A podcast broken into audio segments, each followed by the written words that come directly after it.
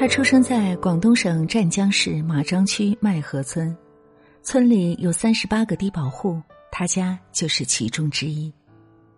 他妈妈在一家工厂做饭。二零一七年年末，妈妈在去工厂的路上被车撞倒，肋骨落下了一个顽疾，几次住院掏空了家底。妈妈出院以后，身体大不如以前。干不了重活只能种一些蔬菜，然后由爸爸拿到市场上去卖。命运的转折发生在二零一四年五月，当时湛江市体育运动学校跳水教练陈华明到各个地区去选拔跳水的好苗子，重点是农村基层小学，因为这里的孩子能吃苦。陈教练当时找来了一群小孩子，测试立定跳远。没想到，身高只有一米二的他跳出了一点七六米，陈教练立马就看中了他。当体育局的人找到他父亲，希望带他去跳水时，爸爸几乎没有任何犹豫就答应了。因为跳水有书读，如果不去跳水，以后或许连书都没得读。七岁，他开始接受专业训练，当时跳水设施非常简陋。条件也极差，但他练习跳水却比任何人都要努力。每天在岸上要跳三百到四百次，在跳台上要跳一百到一百二十次。在跳水队，他表现出了惊人的天赋。十一岁，他刚进入广东省队，就拿到了广东省青少年跳水锦标赛的三个冠军。在队里，他跳得最高，跑得最快。对训练的渴望比任何人都要强烈。奥运选拔第二站，二零七 C 动作没有跳好，他就天天练，从前练五个，现在就练十个。东京奥运会是他参加的第一个大赛，虽然初出茅庐，可在五次跳水中，三跳满分，两跳接近满分，创下了奥运史上史无前例的纪录。网友一度怀疑他有水花消失术，他落水的水花还没下饺子的水花大。十四岁的他以最小运动员的身份夺取了女子跳水十米板冠军，创造了近四届奥运最高分的夺冠纪录。从进入国家队到成为奥运冠军，他用了不到十个月。全网都在夸赞她是天才少女。可他的教练却否认说：“不要说她是天才少女，不要说她是黑马，这一切都是她应得的，因为她的荣耀来源于她的努力和刻苦。不要用天才或者黑马来掩盖她的付出。”夺冠后接受采访，记者问他：“放假了一般去哪里玩？”他不好意思的说：“一般就待在家里。”因为没有钱，我还没去过游乐园，也没去过动物园记者又问他，是怎么做到这么优秀的？他的一句话让人又爱又心疼。他说：“我妈妈生病了，我想赢了奖金，寄回去给妈妈治病。”她就是东京奥运会女子跳水十米板冠军全红婵。他出生在湖南安化县杨林村的一个普通家庭，父亲入赘，因此随母亲姓。他父亲身材魁梧，跑货运时能轻松拉起五百斤的货物，是村里出了名的大力士。所以，当益阳少儿体校举重队招生时，就有人向学校举荐了他。教练在第一眼见到他时，并没有觉得他是举重的好苗子。他当时穿着一双脚底几乎磨没了的旧拖鞋，看上去也很瘦弱。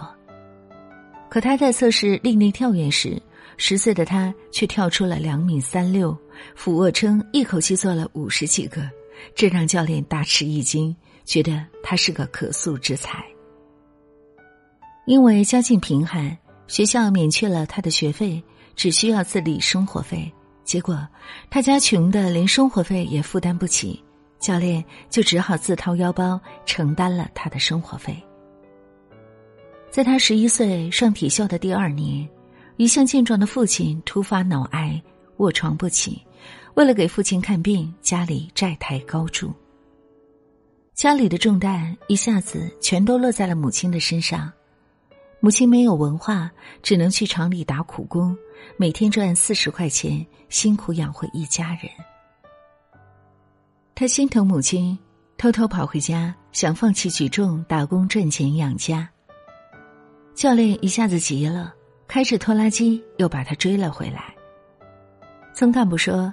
他家是特困户，村里为他家申请了特困补贴，也只是杯水车薪，毕竟欠的债太多了。而他寄回家的奖金和工资，几乎全部都用来还债了。二零一二年，父亲去世后，母亲为了更好的照顾家里，跑到长沙，同时打三份工，没日没夜的辛苦赚钱。二零一五年，他得了世锦赛冠军。买了一台双门冰箱，那是当时他家里唯一的电器。虽然已经拿了锦赛的冠军，可收入还是有限，所以他梦想着能拿奥运会金牌，这样就会有更多的奖金贴补家里。二零一六年里约奥运会前夕，记者去采访他家，走进去就让记者吃了一惊，窗户上连玻璃都没装。四面透风，墙体开裂，地板上满是屋子漏雨的痕迹。里约奥运会，他两次试举都因为腿抽筋而失败，不得不遗憾退赛。可他并没有气馁，继续刻苦训练，把希望都寄托在了东京奥运会。东京奥运会上，他落后对手十一公斤，如此大的落差，想要逆转几乎是不可能的。他决定殊死一搏，将挺举重量提升到了十二公斤，举起来就是金牌，举不起来可能连铜牌都拿不到。结果，在万众期待中，他成功了，反超对手一公斤，拿下了金牌。他就是男子举重六十七公斤绝杀冠军盛立军。他出生于湖北潜江王场镇吕苑村一个普通的农村家庭，上面有一个姐姐，家中排行老二。吕苑村是屹立在汉江平原上的一个村庄，平原上的土地一眼望不到边。父母都是承包土地，靠种地养活着一家人。他很懂事，由于父母亲平时很忙，上小学的时候他就学会了做饭。从小，身边的人就知道他力气特别大。原来村里还没有装自来水，他每天都需要去水塘里提水。才几岁的他就可以一手提起一桶水。还有一次，他到同学家去玩，看到同学哥哥在举三十公斤的哑铃练健身，他便也想试试。没想到十岁的他就轻松的将哑铃举过了头顶。在一次村小学运动会上，他参加田径短跑拿了第一名，然后被选拔到了镇小学，成了体育生。后来他参加全市二百米运动会，虽然只拿到了第六名的成绩，但他惊人的爆发力被潜江市体校教练邓明虎一眼看中。邓明虎对他说：“跟我练举重去吧。”他想都没想就答应了。从此。十三岁的他便离开父母，开始了运动员生涯。一九九八年，他在潜江市体校练了一年举重，就被天津举重队看中并选走。到了天津，他在训练中非常刻苦，被称作“拼命三郎”。为了让儿子能没有后顾之忧，父母起早贪黑，最多的时候承包种下了三十多亩地。后来因为母亲生病。种的地少了，日子过得很艰难。他看着父母渐渐老去，又要承受这么大的生活压力，于心不忍。二零零一年，他放弃训练，回到老家，跟着叔叔跑起了货运，打工赚钱养家。后来，在教练和家人的不断劝说下，他又回到了举重队。他不知道的是，就在他离开的那一年，家里急需用钱。父亲瞒着他，借了三千块的高利贷，两个月付了三百块钱的利息。回到省队之后，他训练很勤奋，很努力。别人休息，他训练；别人训练，他更拼命。即使受伤，他也没有停止过训练，手上缠着厚厚的绷带，继续练习，从不喊苦喊累。二零零三年，十九岁的他被招到了国家举重队。二零零四年五月，他在白俄罗斯首都明斯克举行的世界青年举重锦标赛上一举夺魁，一战成名。在东京奥运会上，三十七岁的他成功夺冠，就连裁判都来找他要签名。他就是男子举重八十一公斤冠军吕小军。东京奥运会，中国斩获了三十八枚金牌，也意味着诞生了三十八位冠军。可我为什么偏偏要讲这三个人的故事呢？不仅仅是被他们的故事所打动，更为重要的是，我从他们身上看到了寒门逆袭的最大真相。吃苦是人生最基本的修行。如今，我们看到他们三人轮番冲上热搜，享受着名利、鲜花和掌声，但在阳光照不到的世界角落，充满着更多的辛酸和苦难。全红婵的启蒙教练到农村基层去选拔优秀的苗子，看重的就是农村孩子能吃苦。无论是全红婵、盛丽君还是吕小军。一定在背后付出了常人难以忍受的痛苦。能吃苦、肯吃苦，是作为冠军最基本的素质，也是人生最基本的修行。对农村孩子来说，没有资源，也没有人脉，唯有低头默默努力，才有可能实现命运的华丽逆袭。李小军有句话说得好。在我尽最大努力做一些事情的时候，就发现周围的一切都在给我动力。愿所有美好如期而至。人生本就是苦涩的，只有吃够了苦，才能尝到一丝的甜。人生如攀登，每登上一阶，机会越多，视野越广；可每攀登一阶，你就要付出更多的努力。当你吃够了生活的苦、学习的苦、工作的苦，熬出了头，世间一切美好便会纷至沓来。能吃苦、肯努力，是逆天改变命运唯一的途径。高手都是长期主义者。有教练透露说，练举重不像羽毛球、足球和篮球那样具有娱乐性。而完全是一个苦力活，成才周期长达十年。一个举重运动员从十几岁开始训练，到二十几岁才能激发出最大的力量，在这中间要重复一个动作长达十余年。从走进体校，再到拿到第一块奥运金牌，吕小军用了十五年，盛丽军用了十八年。跳水小将全红婵虽然在十四岁就拿到了奥运金牌，可也用了七年时间。亚马逊创始人贝佐斯说过：“如果你做一件事，把眼光放到未来三年，和你同台竞技的人很多；但如果你的目光能放到未来七年，那么可以和你竞争的人就很少了。这个世界上。”从来都没有横空出世的高手，真正顶尖的高手都坚信长期主义，在蛰伏期埋头苦练本领，日复一日把一件事做到极致。每个成功孩子的背后都离不开父母的奋力托举。全红婵在夺冠以后，记者去采访他父亲，父亲说了一句很朴实的话：“他喜欢跳水。”想学就让他去学，做父母的就要全力支持。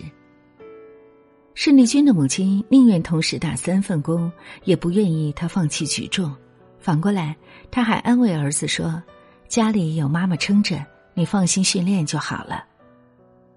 李小军在想要放弃回家赚钱养家时，是父母说服他又回到了训练馆。为了不让儿子担心，家里所有的困难都瞒着不告诉他。莫言有句话说得好：“孩子的优秀都浸透着父母的汗水。”任何一个优秀的孩子都不是横空出世的奇迹，而是有迹可循的因果。每一个创造出奇迹的孩子背后，都是父母在奋力托举。父母的认可和支持。能给予孩子勇往直前的力量和动力。起点低怕什么？大不了加倍努力。一个人取得成功以后，我们会觉得是这个人天资聪明，或者家境优越，再或者运气爆棚等等。可现实的真相是，成功往往属于那些坚韧的、从不轻言放弃的人。二零二零年。全红婵第一次参加全国冠军赛时，还有五个动作没有学会，可她没有放弃，直到比赛前三周，她才把五个动作学会。申丽娟在里约奥运会失利以后，也没有放弃，而是回去更加刻苦的训练，积极备战东京奥运会。还有吕小军，他的上一块奥运金牌是在二零一二年拿到的。里约奥运会，他与金牌失之交臂，绝大多数人都认为他该退役了，毕竟他当时已经三十二岁。可他没有退役，更没有放弃。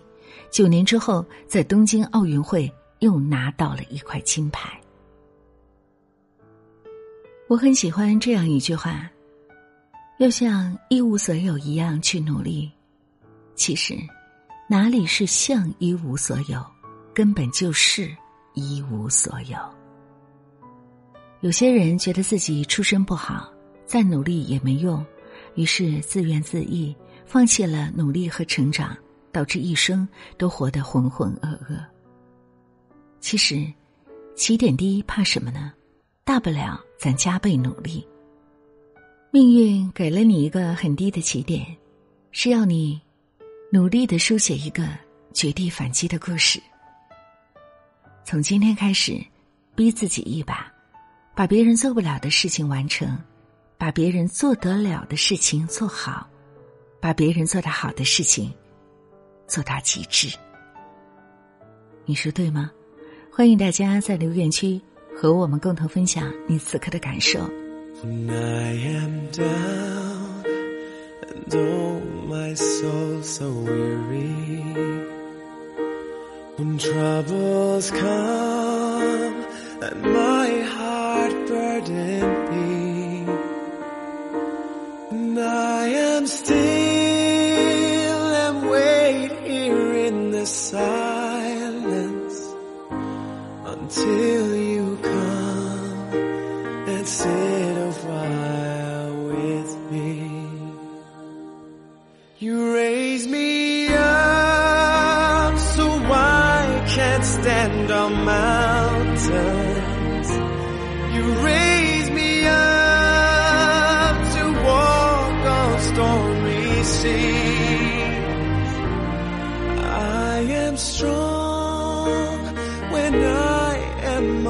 shoulders.